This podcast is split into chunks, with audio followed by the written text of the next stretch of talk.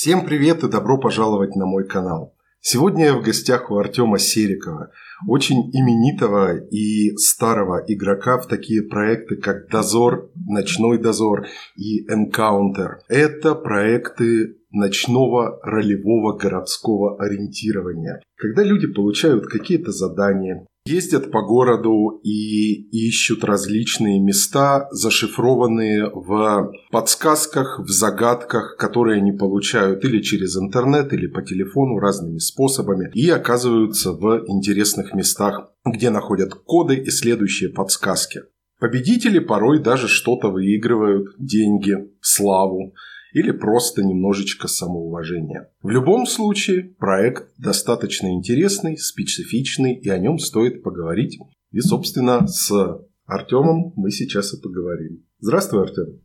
Добрый день, вечер или ночь. Скажи, сейчас бытует такое мнение, что проекты Дозор и Encounter пошли на спад. Люди практически перестали в них играть. Это действительно так? Или же они еще живут? Как-то с козырей зашел. Ну, по мне, они еще и живут и будут жить, пока живут люди в нем играют э, этими проектами. А истории, как я тебе уже говорил, о том, что Дозор, Энкаунтер и все ночные игры скоро закончатся, я слышу уже примерно десятый год. Соответственно, как сам пришел в эти игры. А раз э, это будет интересно и останется хотя бы человек 30-40, то они будут играть. Это первое. Второе, ты не упомянул еще некоторые часть э, ночной жизни, как автоквесты, челленджи, когда в более быстром формате ты буквально проезжаешь 3-4 чека, то есть 3-4 места, даже не заходя в здание, выполняешь какие-то задания, достаточно простые. А, так вот, эти проекты собирают по 30-40 э, команд. Команда — это машина. Соответственно, это еще точно живет, а история, что скоро это загнется, мы слышим очень много. Почему люди играют в такие игры? Что в них вообще привлекает? Ведь это связано с некоторой долей риска, со, с высокоскоростными поездками по дорогам, с возможностью налететь на штрафы и неприятности какие-то. Но люди, по крайней мере, раньше очень массово в них играли. Что притягивает в этих проектах? Ну, собственно, ты это и сказал. Риск и азарт. Все, что нужно человеку для счастья. Когда, в принципе, остальное состоялось, есть либо вторая половинка, либо просто работа и машина, и хочется проверить себя не просто придя выпить в клуб или куда-то злачно провести время, а именно а спорт, когда можно погонять, можно куда-то залезть, э, можно быстрее других людей что-то выполнить. Азарт, спорт. Но ведь это опасно.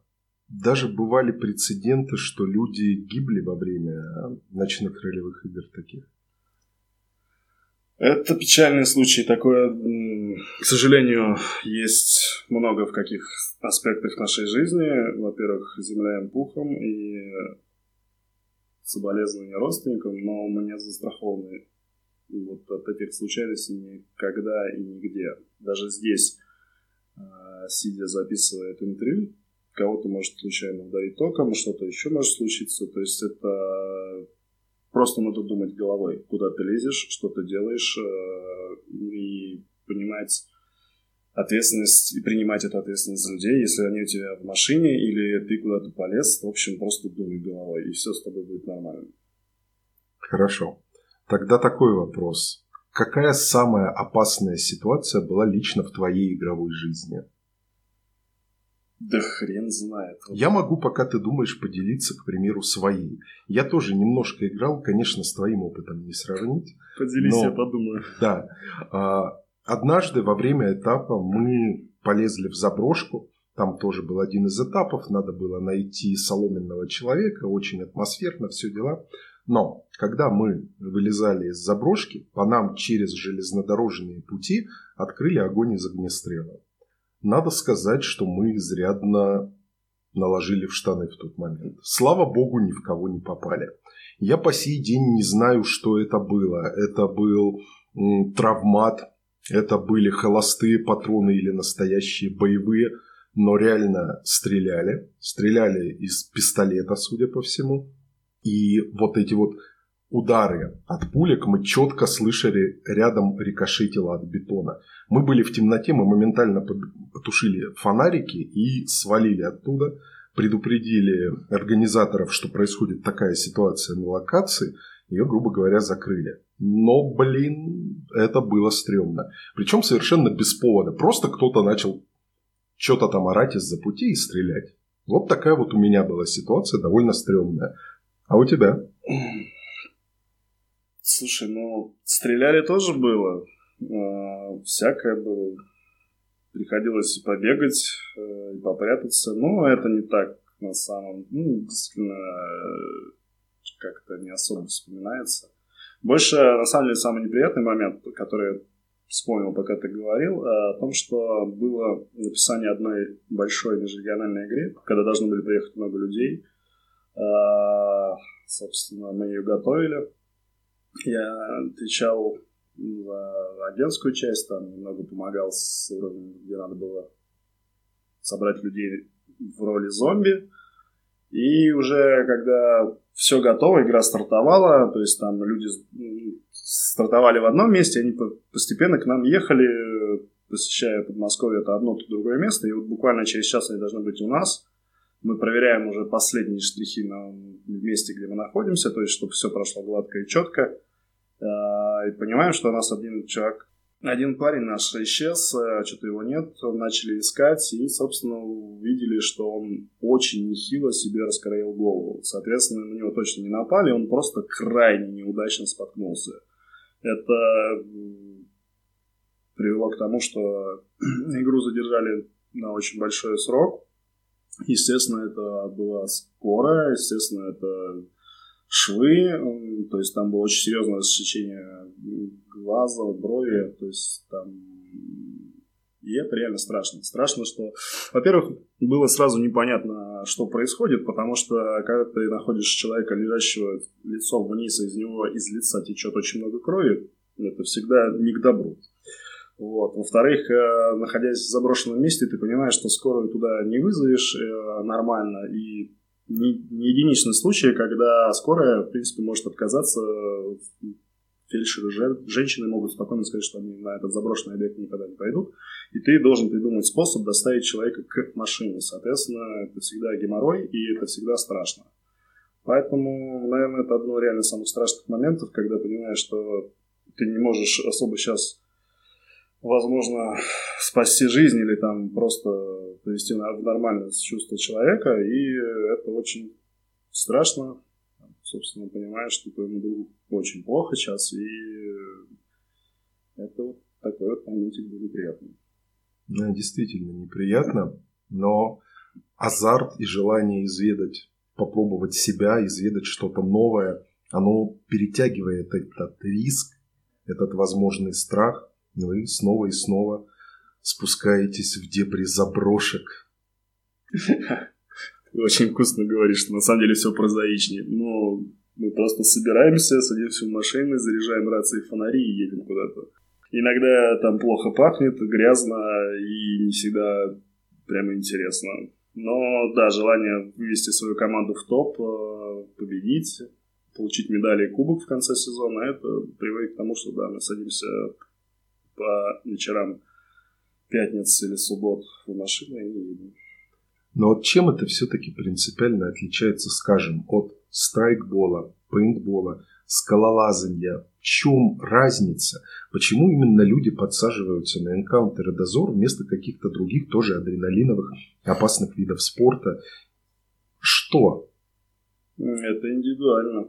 Наркотики все индивидуально. Ну, ты любишь белый хлеб или черный? Чай с сахаром или без? Или кофе вообще? Ты знаешь, как бы Пейнтбол это оружие, страйкбол это более настоящее оружие, скалолазание это штурмовать стены, которые даже не стены, а вот именно скалы. А в дозоре надо подумать, в энкаунтере тоже еще больше подумать и успеть доехать, успеть найти это комплекс мероприятий. Единственное, что мы не стреляем, ну, точнее, бывает агентские, где надо пострелять, но там цель другая. Быстрее, выше, сильнее. Олимпийский принцип, который придуман давно и также хорошо работает. Ну, то есть здесь идет именно интересное для людей совмещение жанров, когда ты и голову поломал, разгадывая загадочки, и показал свои физические характеристики, бегая по этапу, а порой он очень бывает большой, там обшаривать целые здания приходится. Вот. Все сразу в комплексе. Ну, скорее всего, надо один раз попасть, прийти туда по дружбе или просто через сайт и понять, нужно тебе это. Если ты нужен, ты останешься, и если тебе это нужно, ты остался. Вот как раз это вот наш случай, когда будешь обшаривать дома, будешь разгадывать логические загадки, а, и будешь все это иметь. Давай поговорим о технической стороне. Ты помимо игрока, помимо того, что ты игрок, ты ведь еще и в команде организаторов достаточно часто присутствуешь. Как вы ставите этапы? Как вы их находите? Это игровая, ну, игротехник, э, игровая часть разделяется на две части по факту. Игротехник ищет локации, ну, в общем, заброшенные места, если брать терминологию, называются локацией. А, также это будет дальше область, где эти локации найдены называться дозаторией. А, или просто дозой. А, никакой пропаганды наркотиков, просто слово такое. Он ответственен за то, чтобы найти это в городе или за городом, осмотреть, если это место интересное и ничейное, брошенное, то почему бы нет.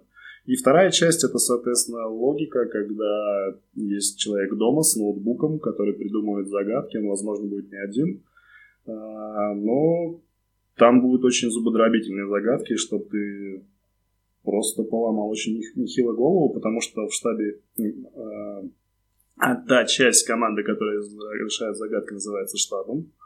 Вот, так вот, чтобы штаб поломал голову, там сидит не один человек, поэтому придумываются очень зубодробительные загадочки. Штаб это прекрасно, но игроки в поле, они, конечно же, больше напрягаются физически какая есть техническая подготовка для игроков в поле. Понятно, что штаб это быстрый интернет, это рации, телефоны, контакт с полем. Но для игроков в поле они используют какую-то экипировку специальную, фонари, не знаю. Я часто видел людей в обвесе на играх. Фляжечка с чаем, с правильным чаем. Ладно, на самом деле, если не шутить, то да, некоторые годы назад было популярно так как экстремальная игра, одеваться тоже более-менее экстремально. Соответственно, это камуфляжные штаны, э, да, вес, специальный жилет военный с множеством карманов а, и что-то такое наподобие. Сейчас это уже больше отходит, э, как пережиток прошлого. Сейчас это обычно просто одежда, которую ты собирался отвезти на дачу, но не отвез, то есть какая-то ненужная, которую не жалко испачкать. Или даже обычные штаны, которые жалко испачкать, но ты в них все. Соответственно, надвесы уже просто заменяют обычные сумки через плечо, маленькие напузники. Или что-то удобное для тебя конкретно. Рация тоже засовывается в карман, потому что она обычно дорогая и очень жалко потерять. Также и фонарь, собственно, прячется где-то в недрах карманов, чтобы его не потерять, потому что, ну, в большинстве случаев наши фонари стоят дороже наших телефонов. Неплохие такие фонарики, да. Вот, слушай, когда люди ставят этапы, они же в одиночку, им приходится перелопачивать огромное количество вот этих заброшенных зданий. Не возникает конфликтов между ними, скажем, бомжами, криминальным элементом? Да, мне кажется, все может быть. Это тоже бывало. Иногда тебя Рас... могут... Расскажи просто пару историй, может встретить добрые люди, иногда злые люди. Неважно, это охранник, бомжи или сотрудники правоохранительных органов. Соответственно, встреч этих более чем полно, потому что на самом деле хочу сказать благодарность службам определенным. Работают ребята нормально, хорошо и быстро. Соответственно, по... ну и местные жители тоже замечая непонятное движение, очень часто вызывают наряд и очень часто приходится объяснять, что мы не прячем никаких закладок и вообще не против наркотиков. А, соответственно, брать, если законопорядок, соответственно, а, быстро приезжают. Насчет охраны, ну да, они не всегда нам рады, но в большинстве случаев удается договориться миром, а касаясь элементов бичей нашего общества, ну, там вообще непредсказуемо. Возможно, ты зайдешь на огонек и будешь очень вовремя встречен э, добрым словом, иногда, наоборот, тебе будут не рады, потому что ты помешал, потревожил сон или что-то в этом духе. Но с ними проще, как сам понимаешь, потому что их можно послать очень далеко надолго, пешее эротическое путешествие. Конкретных историй, наверное, приводить не буду, потому что они к месту. Просто умейте разговаривать с людьми, прокачивайте харизму и носите с собой тысячу рублей. Вот это важный момент, да, действительно. С правоохранительными органами проблем, в общем, удается избежать, да? Вы как-то всегда договариваетесь. То есть они не пытаются привлечь вас за наркотики. То есть ты сказал об этом, но договориться удается. Нет, на самом деле, собственно, понимая, что мы не те, кого им описывали в заявлении, естественно, они теряют интерес, потому что по факту больше получишь геморроя, чем плюшек от начальства и что-то в этом духе. А если вызывается наряд, в общем, если он приезжает по, не по тому заявлению, как его вызывали, он теряет интерес достаточно быстро. Если его вызывали да, на тебя как на нарушителя грубо говоря, шума или непонятных действий, то да, он тобой может заинтересоваться вплоть до отвода в отдел. Плюс э, не всегда, вот, грубо говоря, брошенное здание, маленькая будочка, э, с виду никому не нужная, уже стоит 10 лет, э, там уже и бомжи уже даже не живут, и никому не интересно. Приезжаешь, и ты уже там не первый, ты приезжаешь уже 250 чтобы очередной раз маленький там кодик написать, чтобы люди ну, просто сделали остановку в пути, выдохнули, перекурили, нашли маленький кодик, а потом выясняется, что это здание ФСБ, и что за это тебя везут в отдел и очень долго будут полоскать мозги. Хотя все прекрасно понимают, что оно никому не нужно, и, ну, есть порядок и процедура. Соответственно, смотря как приезжает наряд. Вот, все. Проехать и посидеть, и пояснить, написать объяснительное, что ты добропорядочный гражданин, просто зашел чуть-чуть не туда. Ну, значит, иногда все-таки бывало, что забирали в отделение и приходилось объяснять товарищам. Конечно, конечно, было. Наверное, волнительно первый раз, но так как у нас в законодательстве не написано, что такое охраняемая территория, точнее как, там как раз очень хорошо написано, а вот на объектах в большинстве случаев э, нет ни периметра, ни забора, ни какой-то информации о том, что объект охраняется, естественно, заходя в любую подворотню, не всегда знаешь, можно туда заходить или нет. И да, иногда приходилось ехать и объяснять, что вот так, так получилось. Шлагбаум был открыт, двери были открыты, мы ничего не воровали, не наркоманы, просто зашли. Это не противозаконно. В последнее время ходят слухи, что старая Лужковская Москва – она стараниями новой команды Собянина исчезает. О чем идет речь? К примеру, снесли знаменитую Ховринскую легендарную заброшенную больницу. Сносится огромное количество промзон, заброшенных зданий, какие-то ремонтируются и восстанавливаются. Многие игроки в игры ночного ориентирования в городе, говорят, что стало очень мало локаций, где можно сделать что-то интересное. Стараниями новой команды они исчезают. И ты с этим согласен или нет? Что ты думаешь по этому поводу? Ну, хочется отметить мем, а, как хорошела при Собянина Москва. Да, это такое есть, присутствует, действительно город меняется, но вот как бы, что тебе сказать, да, есть знаковые объекты, такие как Ховринская больница, в простонародье Амбрелла, или аквапарк на Мининском шоссе, или Синий зуб на юго-западной. Да, они ушли в лету, канули. Собственно, что-то снесено, что-то перестраивается, что-то уже тоже измен... видоизменено. Но, тем не менее, этих мест более чем достаточно. У нас есть весь набор, мне кажется, заброшенной инфраструктуры, как недострои, забросы, э, просто брошенные здания, когда, собственно, буквально вчера там была жизнь кипела, а сейчас это все уже никому не нужно. Соответственно, я тебе только что продемонстрировал фотографию одного бомбоубежища, который фактически э, находится на предприятии, которое снесено, и там уже существует, ну, собственно, жилой комплекс, собственно, там уже бизнес-центр, и, собственно, этот объект уже перестал существовать в пределах города Москвы. Но, тем не менее, как видишь, э, частично он еще существует, э, именно подземная и другая скрытая часть, соответственно, да, что-то, ну, это меняется, это нормальное изменение, что-то уходит, что-то приходит.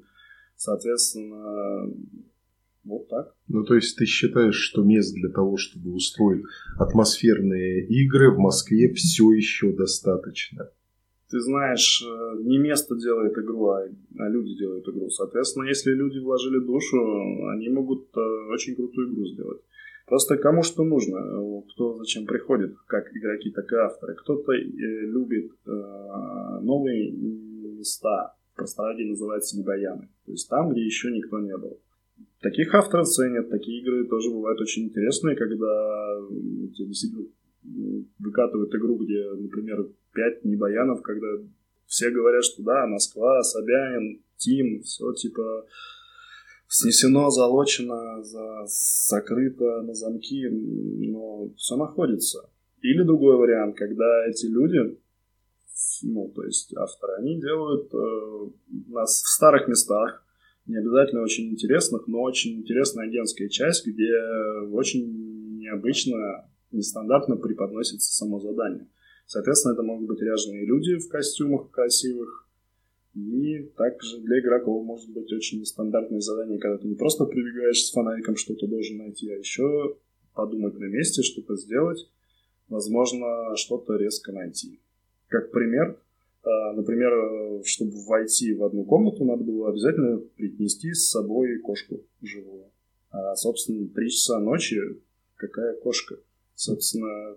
Они вокруг... были, были предусмотрены агентом кошки на локации? Нет, тебе просто говорят, чтобы войти дальше, ты должен принести, войти с кошкой на руках. Бери где хочешь, как да? хочешь. И ты узнаешь это прямо здесь, прямо сейчас. Вот это круто, это челлендж, да. Но говоря о агентах и локациях, бытовало мнение, что игроки, особенно в Encounter, больше всего любили и ценили в локациях говна. Как бы странно это ни звучало. То есть, когда тебя посылают в заброшенный, наполовину затопленный коллектор, по которому надо пройти по пояс в канализационных стоках, там, 100 или 200 метров и найти где-то маленький кодик, написанный на самом вверху этого коллектора, и игроки после этого выходили и говорили, да, это был шикарный этап, шикарная игра. Что ты думаешь по этому поводу? Действительно это так? Больше за говнами охотились?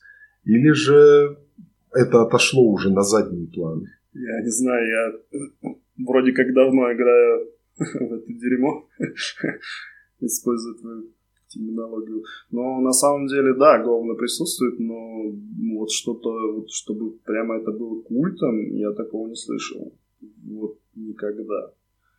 В моде было действительно что-то интересное, запоминающееся, возможно, не совсем разрешенное законодательством, но как бы... Поверь мне, локация... Вот, например, пример прямо живой пример. Э, была большая игра, не буду называть город, это не Москва, а где э, был заигран, ну, скажем так, а-ля коровник, э, большой прям такой, хороший, советский, централизованный, чтобы там не на три коровы, а был на тысячу голов. И почему-то ребята, которые делали игру, посчитали, что вот где будет сбор всего весь Гофин, будет интересно написать код. Соответственно, там был такой аромат и такой душман, что находиться там более 10 секунд было невозможно. А, естественно, эти коды были достаточно хорошо спрятаны. И вот так вот, этих людей проклинали, это вошло в историю, это вошло в мемы, и, собственно, бассейн с говном. А там, как бы из песни слов не вырежешь, там действительно бассейн с говном. В общем, мы тогда даже порадовались, ну, лично я порадовался, что я не поехал туда в поле, а сидел и гадал загадки из штаба. Так что, не знаю. Возможно, для кого-то это культ, но это какие-то капрофилы. Эпичная, эпичнейшая история. Ты сам больше предпочитаешь какие этапы? Не баяны, агентки интересные, или же что-то связанное с поиском в большом пространстве, там, скажем, обшарить большое заброшенное здание? Это очень специфично. То есть, э, например, ну, все банально, все банально очень. Все зависит от настроения, чего тебе сейчас хочется. Больше адреналина, драйва бегать и что-то искать, либо сидеть и думать. Плюс еще нюанс э, людей. В большинстве случаев тусовка уже достаточно друг друга изучила, и именитые авторы, э, заявляя игру, ты прекрасно понимаешь, что от них ждать. И сам, ну, короче, понимаешь, куда ты больше хочешь. Потому что есть, э, например, человек один – ну, ты прекрасно знаешь, что он пишет ужасные загадки, ну, по твоему мнению, ужасные загадки, которые ты нифига не понимаешь, и ты понимаешь, что вот в этот раз лучше поехать в поле или вообще остаться дома. Есть человек э, Б, который не умеет писать загадки, но отлично находит, да, вот небаянные места, когда ты понимаешь, что вот обязательно надо садиться в машину и ехать, потому что а, выйти в такие места второй раз, возможно, не получится. Соответственно, есть человек В, который ты понимаешь, что да, ты будешь изнасилован в мозг, но ты получишь это оргазм от э, мыслительного процесса, и ты садишься за ноутбук, открываешь и гадаешь это, потому что ну, ждешь именно это. Соответственно, все просто. Смотришь кто и думаешь, какое то настроение. То есть зависит в первую очередь именно от игры. Не то, чтобы ты игрок от «я чисто люблю поле», а именно зависит от игры. Если кто-то делает хорошие загадки, ты пойдешь в штаб. Если кто-то делает небаянные места, ты поиграешь по ним и так далее. Так? Ну, да, если... И лично я. Ну, если такие же универсальные игроки, которые могут спокойно играть и в поле, и в штабе, а вот. А если ты привык, что ты полевой, так даже выбора нет, не стоит, или штабной. Ты просто садишься либо в поле, либо в штаб. Раз мы заговорили о тусовочке, скажи, как-то тусовка игроков в Энку и Дозор, она менялась за эти годы?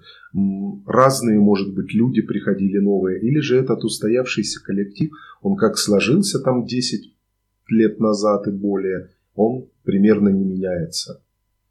Да нет, он меняется. Приходят люди, идет обновление, новая кровь присутствует, она вливается через друзей, через тусовки, через сайт. Э, то есть как бы идет обновление. Но по мне лично порог вхождения очень высок. Соответственно, ты должен технически быть очень сильно подготовлен. То есть, соответственно, даже банальный светодиодный фонарь не каждый может себя осилить, э, потому что у нас всегда вечные студенты у которых нет денег, а, но которые катаются на Лексусах. Ну, ладно, я сейчас утрирую, но суть в том, что действительно, а, чтобы войти в игру, тебе нужен, скорее всего, хороший компьютер или просто компьютер, а, или же фонарь рация, который тоже стоит, ну, примерно по тысяче, по две.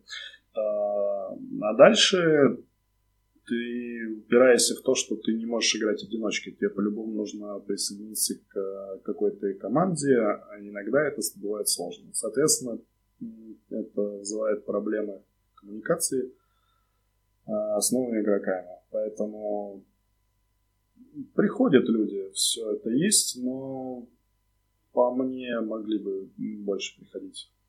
Как старый опытный игрок, какой алгоритм действия новичку, который заинтересовался вот этими ночными играми, ты бы порекомендовал? То есть пункт 1, 2, 3. Как влиться в эту тему? А, согласиться на авантюру на пьянке, вспомнить о ней, а, найти хоть какой-то фонарь, одеть одежду, которую не жалко, а выходить по-любому нужно сначала в поле, по-моему. Ну, лично, по моему мнению. Ну и, собственно, с этим другом, который тебя на пьянке позвал, выйти сыграть и посмотреть. То есть обязательно попробовать первый раз. В большинстве случаев этого достаточно. Один раз является индикатором Понравится тебе, выйдешь еще раз. Не понравится, это сразу понятно. Усложним задачу. А если у тебя нет друга, который позвал тебя на пьянке, как тогда быть? Вот ты просто совершенно не имеешь авантюрных друзей, ты услышал первый раз про Encounter Дозор и захотел поиграть. Как тогда подбить клинья к этой теме? Ну, насколько я слышал, но лично не проверял, на самом деле все банально. Ты находишь сайт и пишешь организатору. А дальше организатор очень быстро и оперативно вкидывает в чаты, что вот есть человек, готов сыграть. А, и дает с твоего разрешения твой контакт. Соответственно, смотря как договорились люди, а, у нас обычно договоренность уже, что грубо говоря, у команд очередность. Соответственно, если приходят новички, то организаторы предложат этой команде новичка в следующий раз это и вот так, чтобы ну, никто не старался, не, не ссорился и не ругался из-за того, что «а, ты забрал моего новичка, вот это вот, забрал моего человека». Соответственно, через организатор, через сайт все это очень быстро и оперативно. А новички считаются ценным ресурсом или балластом?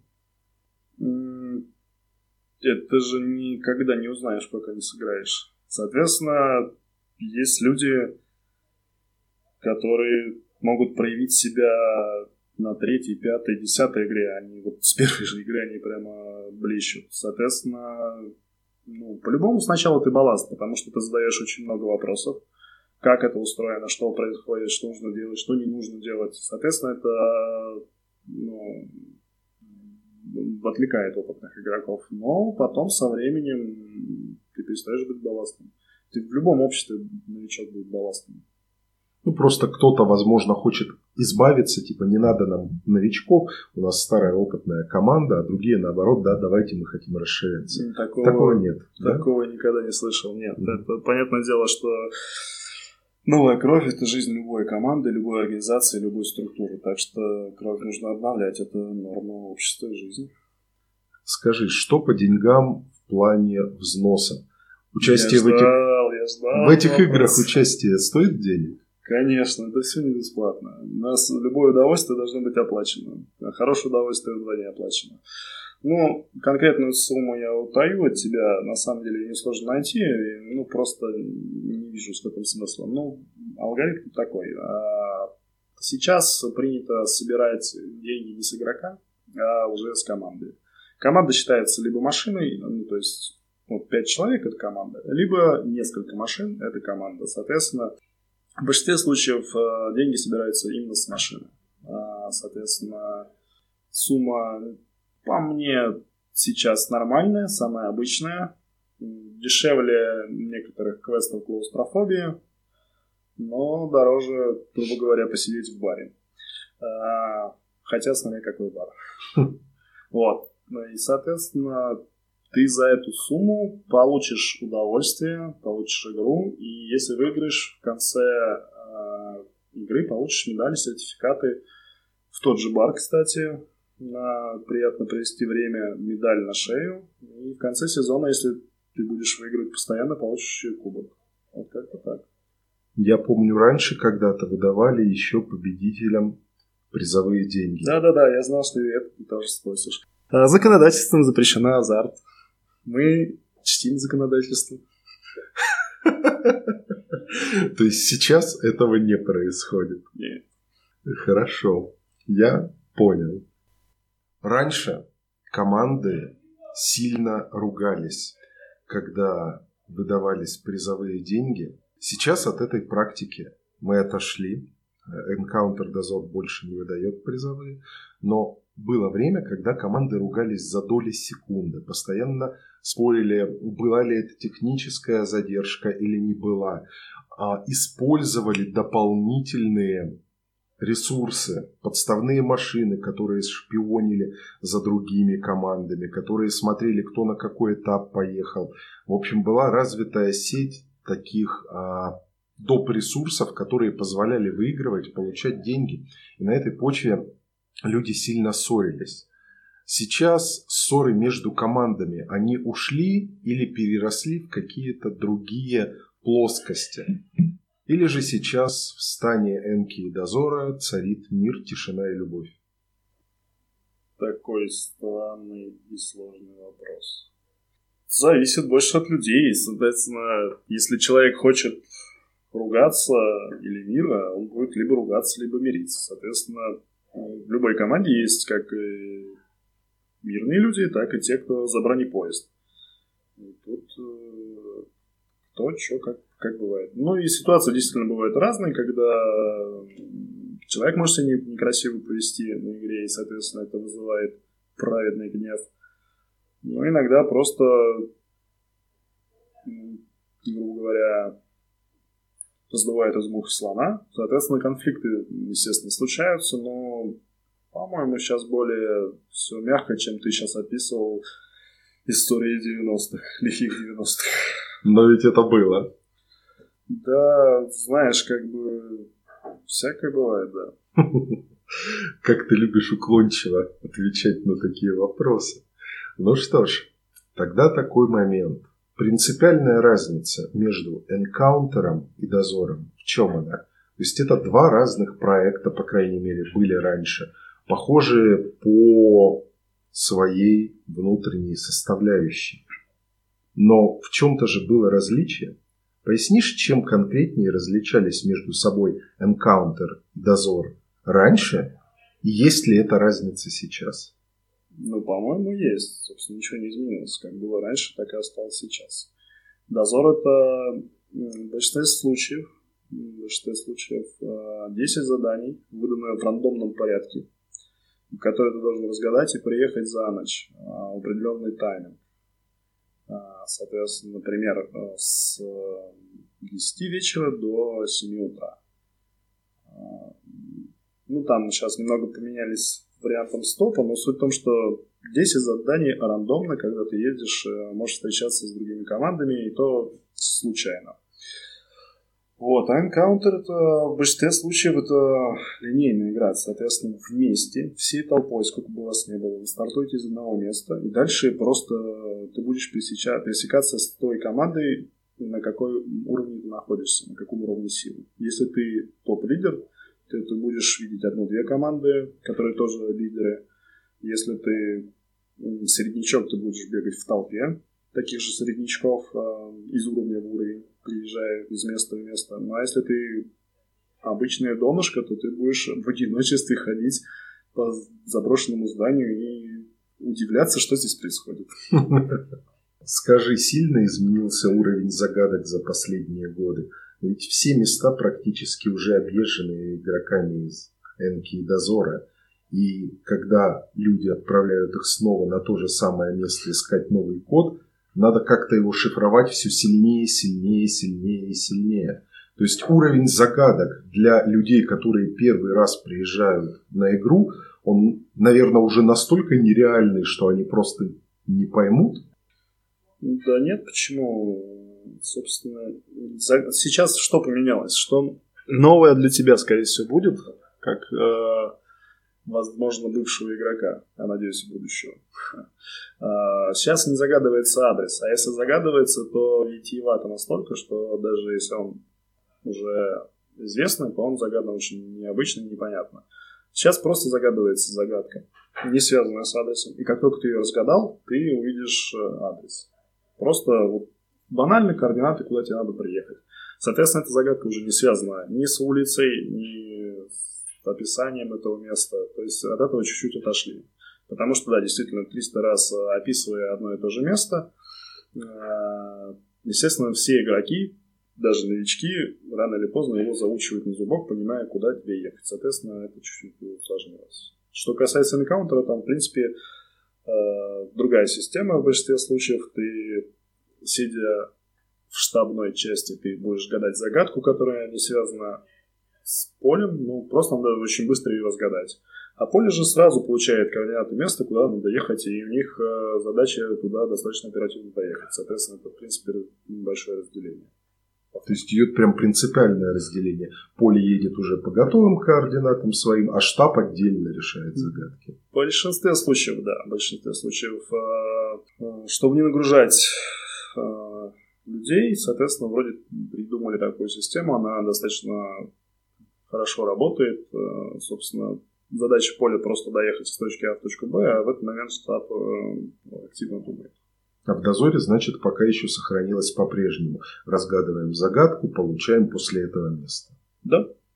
И можешь подробнее объяснить, что значит в загадке заданы координаты? То есть там именно цифры координат, отгадывая загадку, получаешь, которые потом по Google Maps пробиваешь? Да нет, нет, нет, не совсем так. Нам, ну, вот абсолютно банальный пример загадки из жизни, не из игры. А плюс Б сидели на, и ты отвечаешь, трубе, пробиваешь это специально, ну, ты же думаешь, что труба, пробиваешь это специальное поле в сайте, он говорит, да, действительно, это труба, и тебе в маленьком всплывающем окошке появляется место, куда ты надо приехать. А, вот так вот это работает теперь. Интересно, понятно. И действительно хитро придумано, что больше не надо старое место по-новому загадывать постоянно. Ну да. Принято. Интересный вариант. Лично для тебя самая интересная и запоминающаяся игра в твоей карьере дозорного какая была? О, Господь. Вспоминать что-то, копаться в памяти-то в январе, только после праздника. Жестоко. Но ты же понимаешь, ты играешь в эти игры ради адреналина и воспоминаний, которые можно взять с собой в дальнейшей жизни. На самом деле запоминается либо первая, либо последняя, либо самая крутая. Вот. Что насчет самой крутой? Наверное, это вот те игры, когда даже мы вместе относительно играли, когда наши друзья делали игру по Silent Hill. Соответственно, очень даже достаточно атмосферная вселенная Silent Hill, соответственно, этого хоррора. Плюс у нас получилось, что игра проходила уже в зимнее время, а, и мы, только собравшись, ехали на игру, а, заметили, что очень медленно, большими хлопьями падает очень грязный московский снег. Не белый, не черный, но вот именно грязный. И это настолько было как будто пепел в. Соответственно, после такого настроенной игры, э, когда мы еще увидели одно из агентств, где были эти медсестры, которые шевелились при фонаре, не шевелились без света и что-то в этом духе. А очень красиво сделанные сами медсестры. Ну, в общем, это, мне кажется, это самое запоминающееся. Одна из первых игр, когда ты понимаешь, что да, тебе это нравится, и ты останешься в этом деле очень надолго. То есть запомнились даже не столько локации, сколько общая задумка и актеры, которые проработали этапы. Да, запоминается, мне кажется, больше мелочи. Ну, лично мне запоминается. Вот. А насчет локаций, э, именно вот как э, мест, ну, смотри, э, это точно не повторится в формате, как придумали игру, как повели себя актеры, а локация это по факту место. Место в городе, где ты можешь спокойно приехать завтра, послезавтра, и днем, и рассмотреть это более детально, как ты захочешь погулять, фотографировать. А уже этой актерской игры, этого задания, этого антуража уже не будет. Что поделать? Время, время течет и повторно в эту реку не войдешь. Что-нибудь добавить от себя про всю эту движуху, продвижение энкаунтера и дозора можешь? Ну, на самом деле, я бы рекомендовал попробовать сыграть, посмотреть, нужно ли тебе это, оценить э, себя на какую-то прочность, возможно, найти новых друзей. А, ну и в целом, не знаю, по-моему, это стоит попробовать в жизни чтобы потом либо ругаться на это, либо хвалить это, потому что по мне это интересная альтернатива банальному алкогольному возлиянию в баре в субботу. Не то чтобы я прям за ЗОЖ, но нужно и спортом все-таки заниматься. Вот. А если тебе нет спорта, мало друзей, и просто хочется какого-то адреналина, выброса, то welcome. У меня в гостях был Артем Сериков, и мы говорили о проектах ночного ориентирования, энкаунтере и дозоре. Такой вот получился разговор. Спасибо тебе, Артем, за то, что ты уделил время и поговорил сегодня об этом.